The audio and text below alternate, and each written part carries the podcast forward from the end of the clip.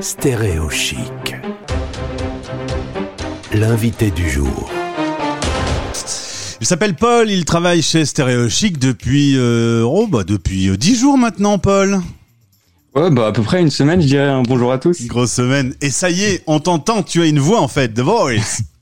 Exactement, c'est ça. Pour l'instant, euh, on, te connaît quand on est dans les coulisses de puisque tu m'aides à préparer cette émission, à mettre les podcasts en ligne. Et puis aujourd'hui, bah, on travaille, hein, on est euh, apprenti journaliste. On se lance dans un premier sujet que je t'ai demandé sur la vaccination des Français expatriés.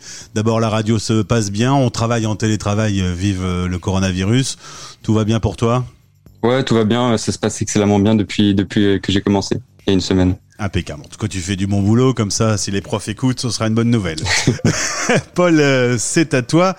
La vaccination bat son plein en France avec euh, près de 40% des Français qui ont été vaccinés avec au moins une dose de vaccin. Mais qu'en est-il pour la vaccination des Français de l'étranger? Eh bien, le gouvernement recommande aux Français expatriés de se faire vacciner dans leur pays de résidence si cela est possible. Pour cette option, trois grandes catégories se distinguent. La première est celle qui représente la majorité des expatriés avec 84% des Français résidant à l'étranger qui ont pour couverture des vaccins accessibles à tous les résidents éligibles, que ce soit nationaux ou étrangers, et qui sont homologués par l'Union européenne. La deuxième catégorie est une couverture vaccinale accessible aux étrangers mais non homologuée, pas encore par l'Europe. Cela concerne 57 pays et 10% des Français expatriés à l'étranger. Enfin, la dernière catégorie représente les pays où aucune couverture vaccinale n'est disponible. C'est notamment le cas des pays d'Afrique subsaharienne qui accueillent environ 2% des Français vivant à l'étranger. Est-ce que les expatriés qui font partie de cette dernière catégorie peuvent quand même se faire vacciner sans devoir euh, venir en France? Eh bien oui, le gouvernement français étend ses mesures de vaccination pour les Français à l'étranger, notamment par le biais d'importation et d'administration de vaccins dans les pays où ces derniers ne sont pas homologués par l'Union européenne. Mais cela s'applique aussi aux pays qui ne disposent d'aucune couverture vaccinale pour les expatriés.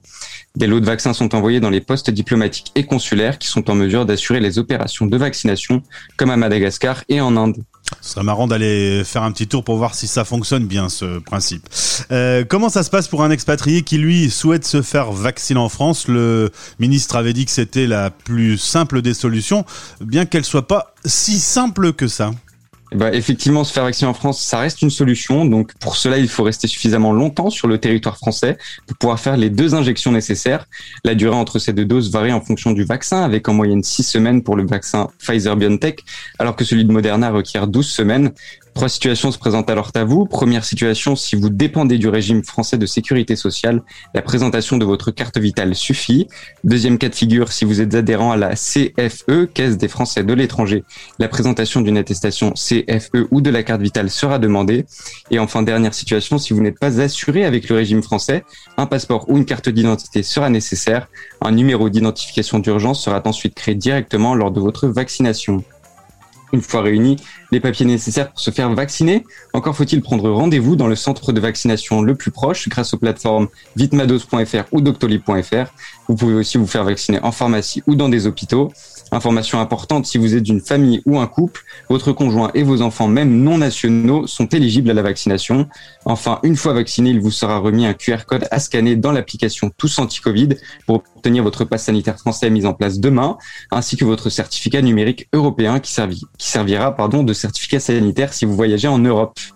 Alors il faut rappeler que dans ce cas, si vous venez d'un pays euh, sur lequel une quarantaine est imposée, vous aurez le temps de la quarantaine, le temps de la première vaccination le temps d'attente, le temps de la deuxième vaccination. Enfin bref, euh, faut faut rester, faut rester un petit peu. Euh, pour euh, plus d'informations, euh, vous pourrez vous rendre cet après-midi sur stereochic.fr. Le podcast et le texte pour tout comprendre avec les liens utiles seront disponibles et mis en ligne justement par Paul. Merci, ça s'est bien passé, c'était cool. Ouais, merci beaucoup. Première fois en direct à la radio du coup. Exact. Bon ben on va remettre ça. Merci Paul, salut. Merci, salut. Stéréo Chic. C'était la Minute Info.